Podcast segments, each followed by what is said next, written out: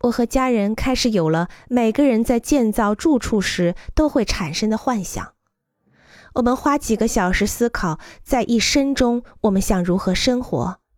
现在孩子们已经长大了，我即将退休，但是艾登还是一名能做事的主管。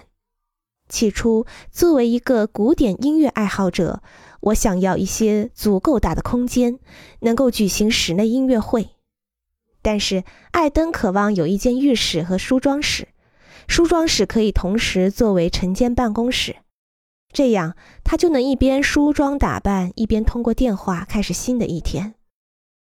我们每个人都想要一间自己的工作室，另外我们还想有个能接待一大群人的空间，即使它仅需要一间小房子。当然，我们还有几百个小要求。这些要求会在设计和建筑进程中不断呈现。你们想怎么生活的决定将引导你们思考一些常理之外的问题。你们可以在独特的房子中建造一个自己的特别世界。